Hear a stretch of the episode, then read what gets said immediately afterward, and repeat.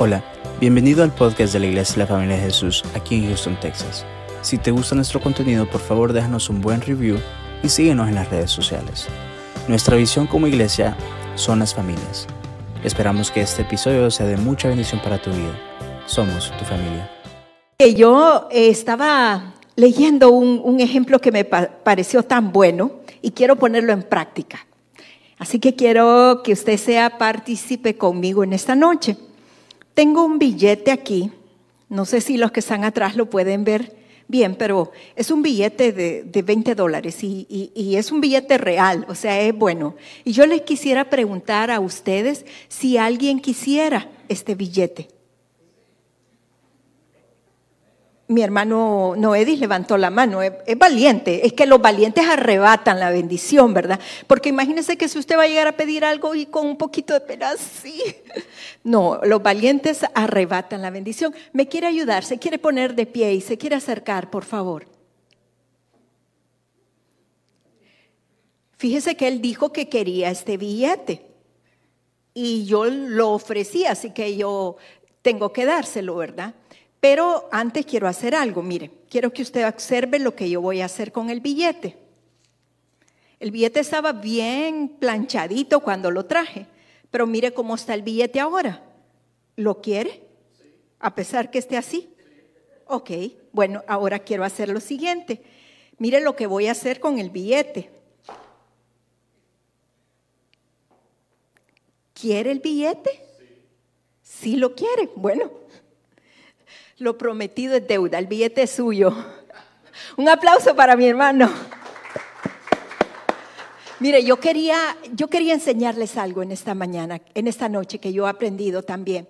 Es que hay cosas que tienen un valor que no se pueden ver, pero tiene un valor intrínseco.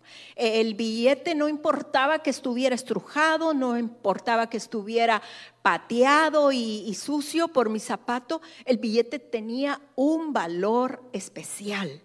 Tenía, tenía, un valor único. Y por eso cualquiera hubiera dicho, no importa, yo lo arreglo, yo lo plancho y me lo llevo. Pero lo que yo quiero que aprendamos en esta noche es cómo Jesús nos ve. Jesús nos ve a través de los ojos de su amor y su amor es tan intenso que cubre, dice la palabra, multitud de pecados. Y tan así es el amor de Jesucristo que la gente, por ejemplo, veía a un traidor cuando hablaban de Pedro, porque Pedro había negado a Jesús. Pero Jesús veía en Pedro el hombre que iba a ser el fundamento de la iglesia.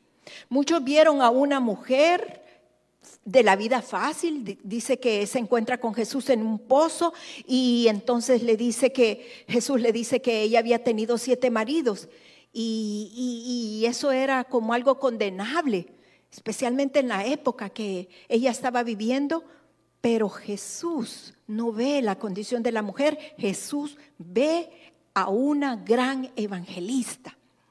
Mire, Jesús eh, se encuentra con un paralítico, por ejemplo, pero él no ve el parálisis, él ve la fe de aquel hombre. Jesús se encuentra con personajes como un saqueo, que era un estafador. Pero Jesús no ve al estafador, Jesús ve el hombre que anhela una transformación en su vida. Mire, Jesús se encuentra con un engañador, o vamos a decir Dios en el caso de Jacob encuentra a un engañador, a un Jacobo. Pero Jesús no ve al mentiroso, no ve al engañador, pero Dios ve al Padre de las doce tribus de donde emana la bendición. Mire, diferentes casos que podríamos poner de paralíticos, de prostitutas, de enfermos, de gente indeseable, donde eran rechazados, pero donde Jesús veía más allá. De eso se trata el amor de Jesús y de eso vamos a aprender en esta noche, de aprender a ver con los ojos de Jesús. Y esto que vamos a hablar es tan valioso porque puede transformar las relaciones que tenemos con los demás. Yo sé que... Eh, muchos es fácil relacionarse con diferente tipo de personas, para otros es más difícil. Pero para otros está rodeado de gente difícil difícil de amar. Yo no sé si usted conoce a alguien difícil de amar, Pero cuando usted aplica lo que el Señor Jesucristo nos enseñó, las cosas se vuelven más fáciles. Por eso es tan importante, porque las relaciones entre la familia, entre los hermanos, entre los trabajadores, entre los hijos, son importantes. Así que podemos poner en práctica lo que vamos a aprender en esta noche. Primero que nada, vaya y acompáñeme al libro, segundo libro de Corintios en el capítulo 4 y el verso 18.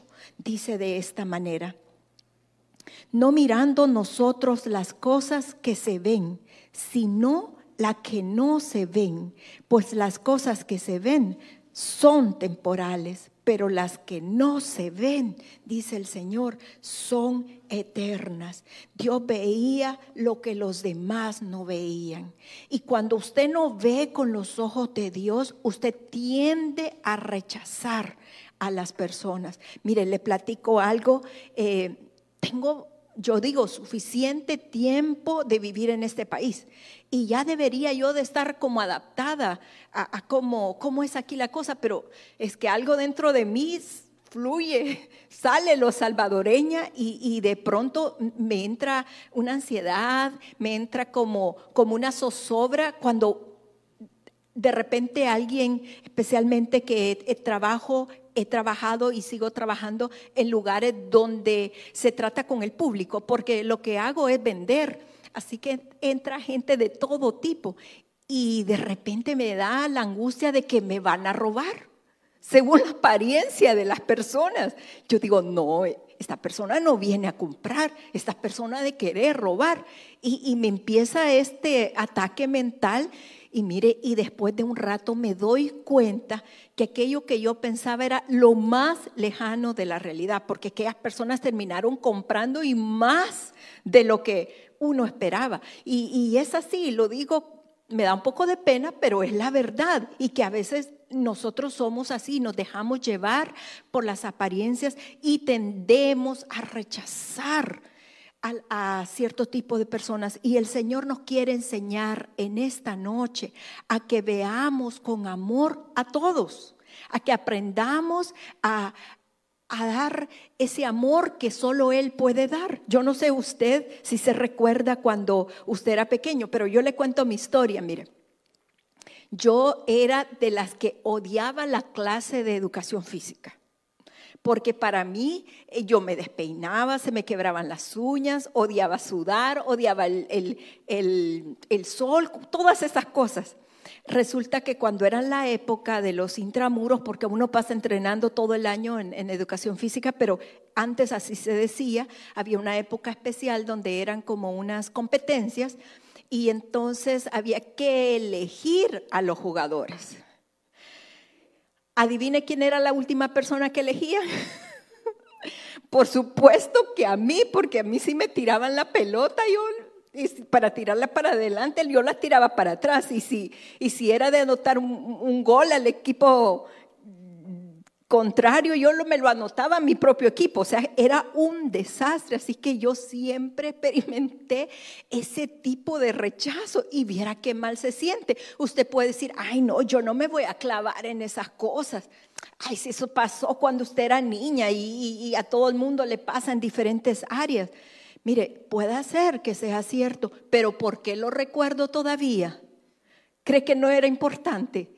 Lo es, porque porque cuando nos, rechazan eh, es, es, algo comparado, fíjese que los estudiosos dicen que es algo comparado como cuando alguien se rompe un, un hueso. Hay algo en el cerebro que se, que se libera o, o, que se percibe de la misma manera. Es así como el, como el rechazo hace daño en las personas. Y mire, por ejemplo, en el caso de Jesús, recuerda eh, cuando, cuando los niños se acercan a Jesús. Jesús es un personaje tan atractivo y es, y es para todos. Las mujeres se, se, sienten abrazadas, se sienten valoradas cuando están con Jesús. Los hombres de igual manera, pero los niños también. Los niños dicen que querían acercarse a Jesús, la gente grande quiere hacerlos a un lado y Jesús ¿qué hace? No, déjenlos que vengan a mí. Y no solamente los deja acercarse, sino que eh, yo puedo como asimilar o imaginar que en ese escenario Jesús no solamente deja que los niños se acerquen, sino que Jesús se inclina a los niños. Sabe que eh, el adulto siempre está a una estatura más alta y cuando usted está así no puede ver directamente a los ojos de la persona. Y los niños necesitan ese contacto visual, esa aprobación. Jesús lo practicaba. Y nosotros tenemos que aprender a hacerlo como Jesús lo hacía también. Tenemos que, tenemos que darle el valor a los niños que, lo, que ellos merecen. Y, y también hay un ejemplo tan bonito cuando aquella mujer está enferma por cierto, el viernes eh, mi hermana Ruby nos daba una enseñanza extraordinaria acerca de, esta parte donde esta mujer estaba padeciendo de un flujo de sangre por 12 años y ella... Eh, según lo que aprendíamos en esa mañana y sabemos, eh, era algo un poco vergonzoso estar con su menstruación y estar delante de un rabino, delante de un judío, delante de un varón, pero esa mujer se abre camino, dice que eh, toca a Jesús, el poder sale, la sanidad sale de Jesús y Jesús pregunta, ¿quién me tocó? Y ella dice que empieza a temblar. Le pregunto, ¿no será lógico que ella esté temblando en ese momento del miedo porque no sabe lo que puede pasar por lo que hizo? Y cuando ella esperaba ese tipo de reprimenda, no sé qué tipo de castigo podía haber, haber ocasionado, dice que Jesús le dice, hija. Jesús la llama por hija. Imagínese usted eh, de qué manera Jesús trataba intencionalmente de acercarse a propósito hacia la gente que era excluida hacia la gente que era rechazada, hacia los marginados, hacia los, en aquel tiempo, los fariseos, los hipócritas, hipócritas, los cobradores de impuestos, toda esa gente, Jesús hacía un espacio para poder estar cerca de esas personas. Mi pregunta práctica en esta noche sería, ¿qué estamos haciendo nosotros? De qué manera nosotros nos estamos comportando o cómo podemos poner en práctica estas cosas, porque si no lo estamos haciendo, nos estamos perdiendo de mucho. Por ejemplo, usted no sabe si el niño que usted tiene en su casa, que le pasan gritando, que le dicen que no sirve para nada, que lo ve como algo inferior, usted no sabe si el día de mañana ese niño va a ser un presidente si el día de mañana Él irá a ser un pastor, si el día de mañana Él irá a ser un gran profeta, un gran predicador, un gran evangelista, los que otros señalaron que ese muchacho, olvídese, con esa facha, ni siquiera lo dejarían entrar a la iglesia. Mire, no nos dejemos llevar por las apariencias. Dejemos de etiquetar a las personas por la manera cómo se ven, sino más bien veamos lo que Jesús veía en las personas. Veía un corazón, veía un potencial, veía un sueño que cumplir, que conquistar. Nosotros podemos hacer lo que Jesús hacía y ser facilitadores de que otros alcancen ese potencial que Dios ya puso en cada uno de nosotros. Es tan importante que podamos ver más allá. ¿Y cómo lo podemos hacer? Si mire, eh, si me pregunta, yo no sé cuántas horas duermo, pero bien poquitas. Y desde que me levanto, ando mil cosas por mi mente lo canso si le cuento tantas cosas. Y llego al trabajo pensando que voy a hacer esto en un orden así, pero resulta que surgen tantas cosas que cuando me doy cuenta eh, no, no he completado mi trabajo. O sea, estoy tan ocupada y salgo del trabajo y bueno, la, agenda está llena, pero yo no soy la única persona. Yo estoy segura que usted también vive en un mundo y en un ritmo acelerado. Entonces, ¿cómo podemos ver cómo Jesús veía? Es fácil, es práctico y es posible. Tenemos que aprender a poner una pausa en nuestra agenda. Para poder ver a los ojos, para poder ver el corazón, para poder ver la necesidad, para poder ver el dolor, el sufrimiento, para poder imaginar lo que Jesús haría en tal o cual circunstancia. Mire, las cosas cambian rotundamente, cambian cuando usted simplemente eh, deja de estar en su compu y voltea a ver a la persona que le está platicando algo Créame que en ese momento usted hace sentir importante a aquella persona. Usted le da un valor debido. Mire lo que pasa en el ejemplo que le decía de la mujer. ¿Acaso Jesús no sabía quién le había tocado? Pero ¿por qué Jesús pregunta? ¿Sabe por qué? Porque ella necesitaba saber quién era en el Señor de Jesucristo. Todos necesitamos saber quiénes somos en Jesús, pero somos nosotros, la iglesia, la familia, los padres, los hijos, los hermanos, los encargados de revelarle a otros quiénes son y el valor que tienen en el Señor Jesucristo. Es tan valioso y es tan importante que lo podamos poner en práctica. Algo muy importante también es que eh, personaje como Jesús no ha existido ni va a existir jamás. Fíjese que hoy la gente se preocupa de los seguidores que tiene.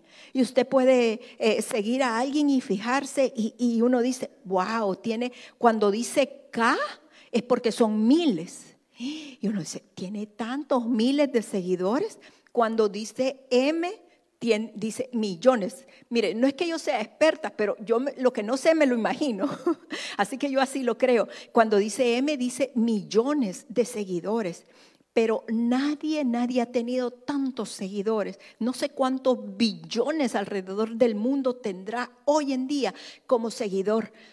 De, para Jesucristo. Así que es, es, algo tan actual ahora, pero ¿sabe por qué eh, Jesucristo causaba ese impacto?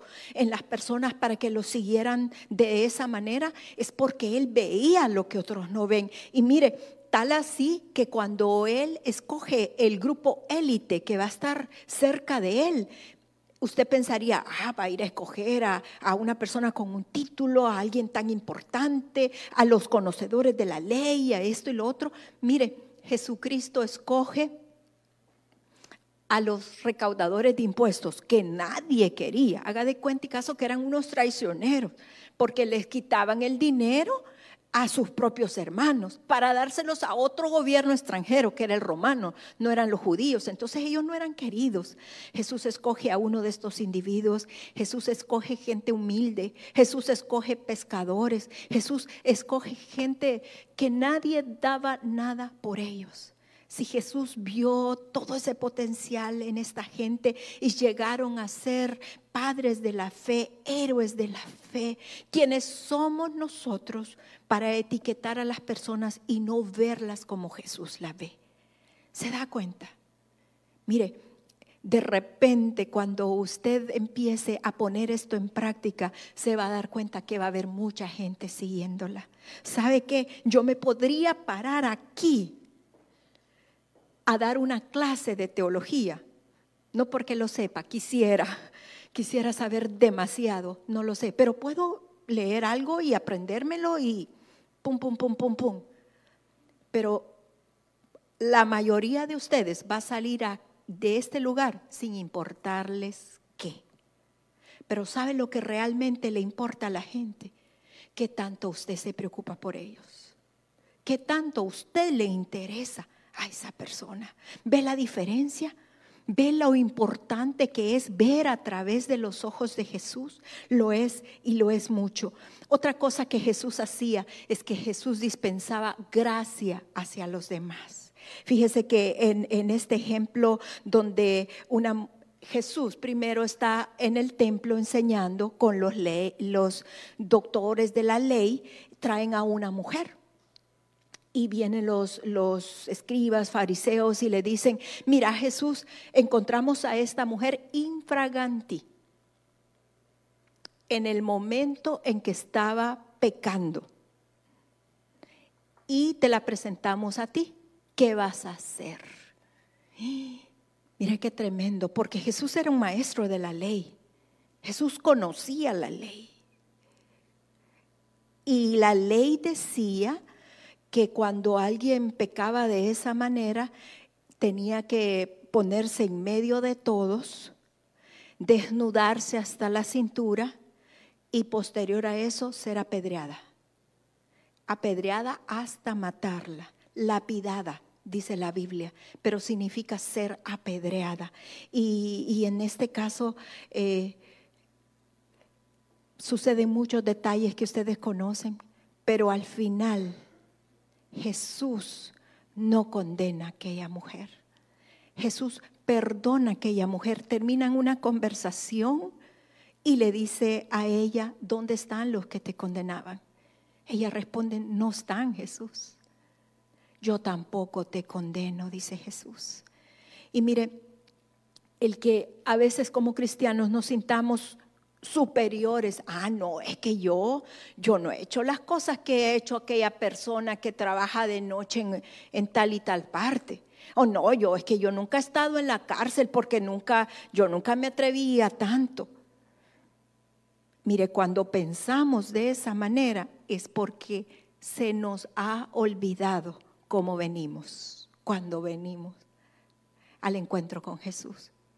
A mí me da vergüenza a mí me da pena acordarme, pero no es malo que no se me olvide quién era yo antes, sin Jesús. Porque dice, dice la palabra que somos peores que un animal cuando no tenemos el amor de Jesús. Podemos haberlo alcanzado todo, hermanos, todo, títulos, eh, propiedades, riquezas, eh, grandes cosas, pero si el amor de Jesús no está en nosotros y la gracia no está en nosotros, créame que todo va a ser hueco. Nada va a ser duradero. Necesitamos la gracia para los demás. Necesitamos aplicarla. ¿Y cómo podemos hacerlo? Mire, es tan fácil.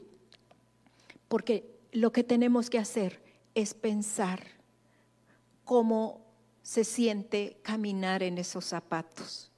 Recuerdo hace muchos años fuimos a un retiro de mujeres y hubo un drama. En ese drama eh, había que imitar a la pastora, en este caso era yo, y una hermana valiente se puso mis zapatos y entonces el, drama fue tan bonito y tan divertido porque eh, esta hermana tuvo que hablar en el tono que yo hablaba, sentarse como yo me sentaba y hacer algunas de las cosas que yo, que yo hacía. Entonces, eh, al final fue bien divertido, pasamos un tiempo bien bonito. Resulta que esa mujer que se atrevió a hacer eso, hoy es la pastora de nuestra iglesia y pregúntele a ella si es tan divertido tener los zapatos que ahora ella tiene puestas. Es tan fácil a veces juzgar a los demás, pero es tan difícil aprender a amar y a entender a los demás. La enseñanza es que debemos de poner en práctica cómo nos gustaría a nosotros que nos trataran. Así debemos de tratar nosotros. Y cuando lo hacemos podemos aplicar la gracia sobre los demás. Mire, eh, ¿recuerda usted el, ejemplo cuando Jesucristo les habla en parábolas a sus discípulos y les cuenta de que eh, va y contrata a un grupo de personas para ir a trabajar en, una, en un viñedo y hacen un pacto, te vamos a pagar tanto, eh, contratan a uno a cierta hora y diferentes horas al final, los últimos solo trabajan una hora. A la hora del pago, eh, los que están ahí ven que a los que llegaron al final les pagan lo que les habían dicho que les iban a pagar, a los que contrataron en la mañana. Estos dicen, bueno, entonces a nosotros nos irán a dar uh, muchísimo más dinero, pero cuando llega su turno les paga lo mismo. Ellos están enojados y reclaman. Y Jesús les dice, ¿acaso no me comprometí contigo a darte esa paga? ¿Acaso estoy faltando yo a lo que te prometí? Entonces, ¿por qué reniegas? Mire, la gracia de Jesús es para todos. Y la gracia que nosotros debemos de tener hacia los demás también es para todos. Fíjese que una vez leía yo la historia de la fundadora de, de la Cruz Roja. Estaba esta mujer hablando con cierta persona en un sitio y entra otra mujer. Pero esta mujer que entró había maltratado tanto a la señora Barton, ese es su apellido, había dicho tantas cosas feas y había sido tan grosera con ella. El hombre que está con, platicando con la señora Barton le dice, ¿no reconoces a esa mujer? No, le dice ella. ¿No te acuerdas cómo fue contigo, las cosas que te hizo y lo grosera que fue? No. Lo que sí recuerdo es que yo elegí olvidarlo. Eso es gracia, hermanos. Perdonar lo imperdonable y amar como que no nos han ofendido. Se necesita tanto dentro de la iglesia, se necesita tanto dentro de la familia, dentro de los matrimonios. Por favor, esposas, esposos, tienen un tesoro el que está ahorita con su esposa o el que no vino con la esposa o con el esposo, piénselo, tienen un tesoro a su lado. Ella les cocina, ella los contempla, ella se ríe de sus chistes, aunque a nadie le cause gracia. Ella tiene que reírse de sus chistes, ella tiene que celebrar sus cosas. Y mujeres, cuando usted extiende la mano, ¿De dónde viene, la, de dónde viene el, regalo? De ellos. Y póngale que ahora estamos a un nivel que a veces las mujeres estamos tan capacitadas y tan dispuestas a todo, pero el hecho de tener a alguien que le, que le diga, tengo miedo, oí un ruido, o las que le tienen miedo a los, a los, a los, a los roedores o ese tipo de cosas. Mire, eh, es una cosa que no tiene precio, pues que a las 2 de la mañana alguien se levante con una lámpara a ver qué es lo que está pasando afuera. Tenemos que tener ese, esa conciencia de que la persona que está a nuestro lado es como nosotros, se equivoca, pero tenemos que tener gracia para con esa persona y la gracia lo perdona, pero pasa algo entre un esposo y una esposa y entonces ella o él, no sé, cada uno tiene su manera de actuar y están bien serios. Y le preguntan uno al otro, ¿qué te pasa? No, nada. ¿Y por qué no hablas? Ah, no, estoy cansada, tengo sueño. Ah, va. Y de pronto un día, dos días, mira, te invito a comer. Ay, no, no quiero. Ya comí, estoy llena. Ah, vaya. Mira, pasa otro día, otro día, vemos una película. Ay, no. Yo como que tantas cosas que tengo que hacer y me voy a poner a ver una película. Miren, en el fondo lo que hay es resentimiento, es falta de perdón, es falta de gracia. Cuando lo más fácil sería, mire mi amor, usted hizo esto y esto, a mí no me gusta, ¿sabe? ¿Me puede tratar diferente? Ay, qué exagerada sos. Bueno, llámeme como me quiera llamar, pero por favor no me, no me hable de esa manera, no lo haga de esa manera. Mire, fácil. Ay, vaya pues, no te voy a volver a decir lo que te dije.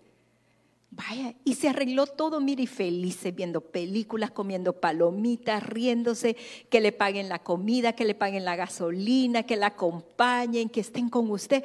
O sea, véalo de esa manera, no lo hagamos más grande de lo que el enemigo quisiera que fuera. ¿Me entiende? Tenemos que aplicar la gracia, porque en realidad de eso se trata el Evangelio, de la gracia, de que fuimos perdonados, de que nuestro pecado está más lejos de lo que está el oriente del occidente. Y dice el Señor que lo echó al fondo del mar y que no se acuerda de esa falta. Imagínense qué tremendo. Y nosotros debemos de aprender a aplicarlo también, porque Dios perdonó lo que era imperdonable.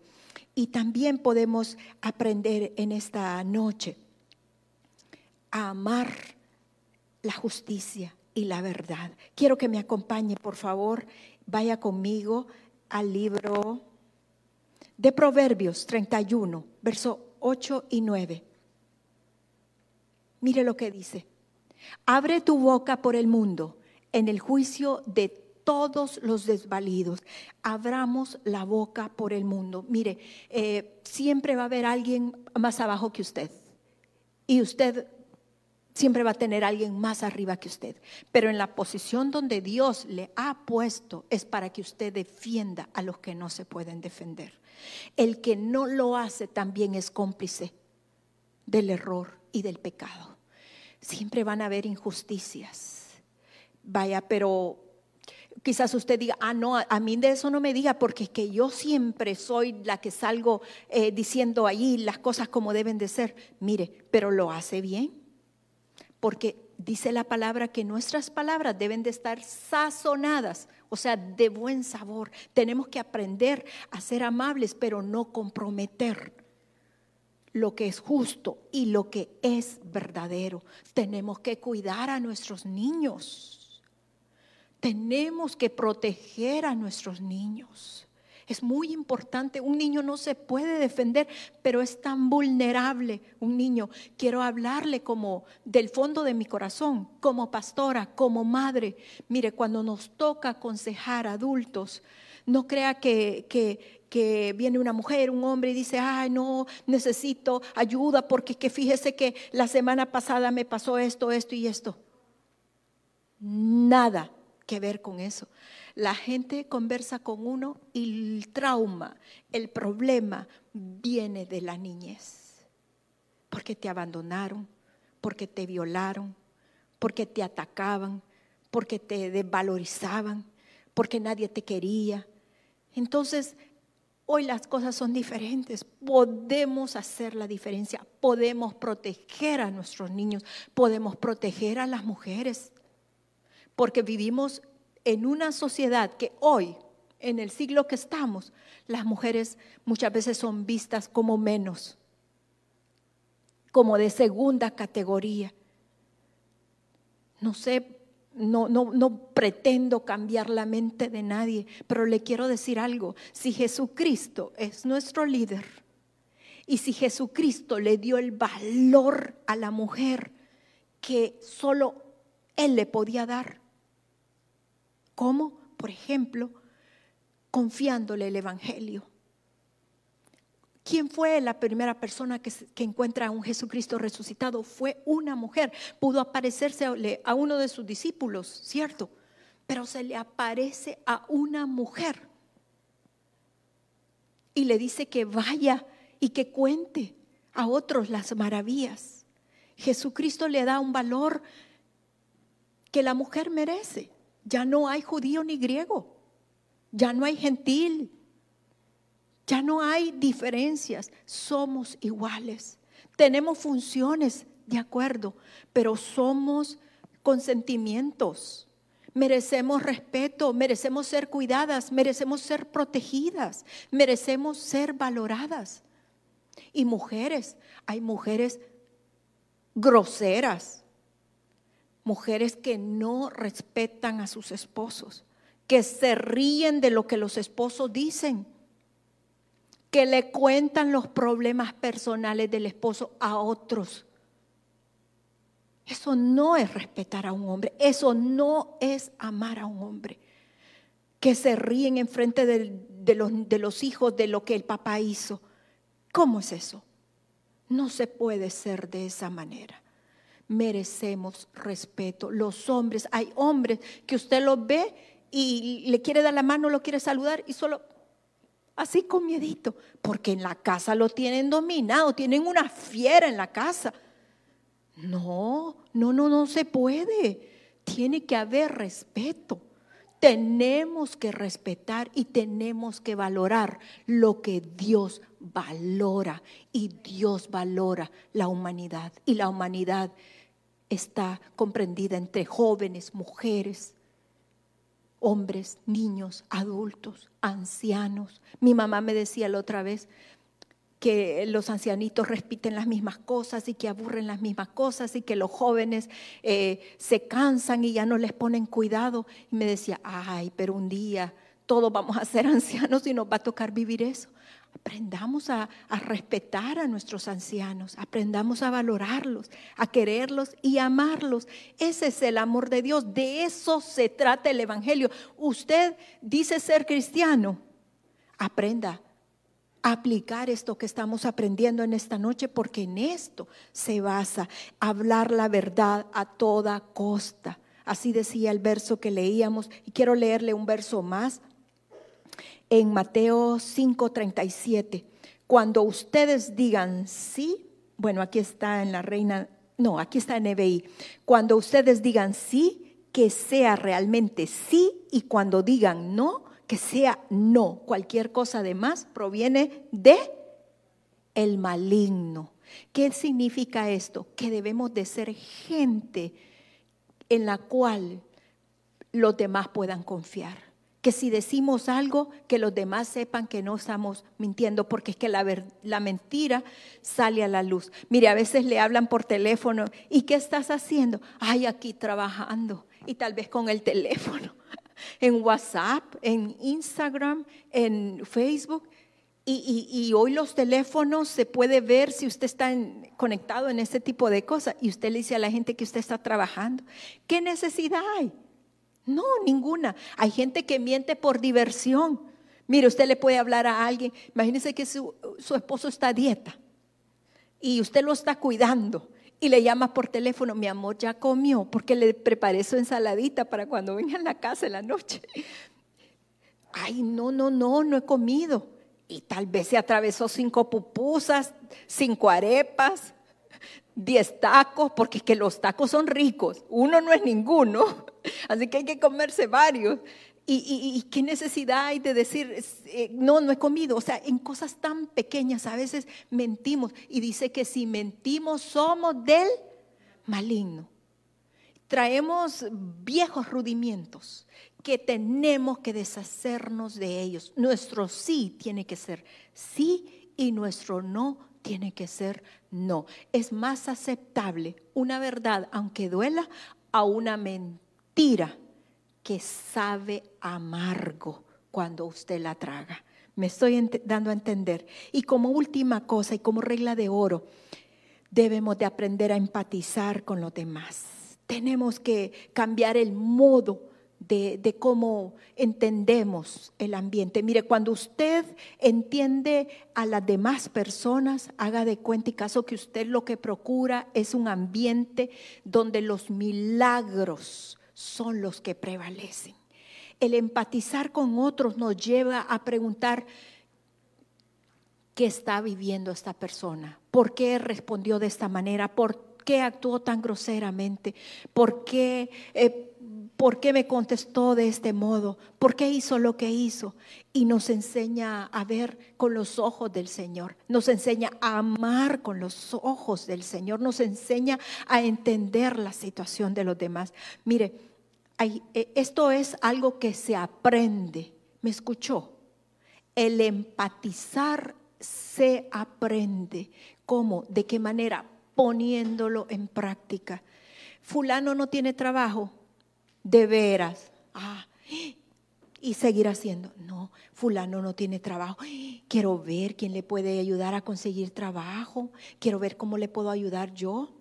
Ah, fíjese que, el, que, el, tal persona se murió, se murió, ay, se murió.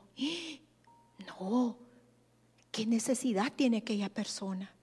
¿De qué manera puedo orar por aquella persona? ¿De qué manera puedo hacer esto o lo otro? ¿Qué tal persona está viviendo una situación de esta o de otra manera? Pues yo voy a hacer lo que otros no hacen por ella. Fíjese que en el tiempo del Señor había una ley. Los soldados cargaban todo un equipo y entonces, eh, cuando entraban al pueblo, los jóvenes necesitaban o tenían la ley de que tenían que cargar todo el equipo del soldado por un kilómetro y medio. Así que los jóvenes habían hasta puesto unas flechitas, unas banderitas hasta donde llevaban la carga. Pero el Evangelio de Jesucristo trastorna todo lo que creemos que es bueno para llevarlo a una condición todavía mejor. Y el Señor les dice, cuando te pidan que lleves esta carga, ¿se acuerda de esta porción que habla cuando te pide que lleves esta carga? No la lleves por una milla, llévala dos millas. Eso es empatizar. Eso es saber lo que otros sienten. Mire, hay algunas personas como, como mi persona que tenemos las marcas de Jesucristo. Y cuando es así, Jesucristo te hace pasar lo que la gente está pasando. ¿Sabes por qué? Porque cuando tú pruebas un agua amarga y ves que otro está viviendo de la misma agua, tú sabes el sabor que tiene y entonces puedes consolar mejor. Y te suceden cosas que no te vas a imaginar, que no quisieras imaginar.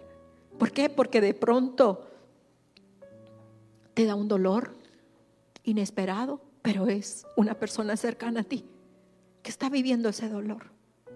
De pronto te toca enfrentar un hijo pródigo, pero hay alguien cercano a ti que también está sufriendo por un hijo pródigo. Pierdes a alguien que amas con todo tu corazón. Hay personas alrededor tuyo que también han perdido a otros. El empatizar nos hace parecernos más a Jesucristo. Y de eso se trata el Evangelio. No de un club social donde yo vengo ciertos días y conozco a ciertas personas y disfruto su compañía y me siento bien conmigo misma porque he cumplido. No, se equivocó del lugar. Está en el lugar incorrecto. Vaya a una hora de teatro, eso lo va a hacerse sentir mejor. El cristianismo es real, es humano, se sufre, se llora, se sacrifica.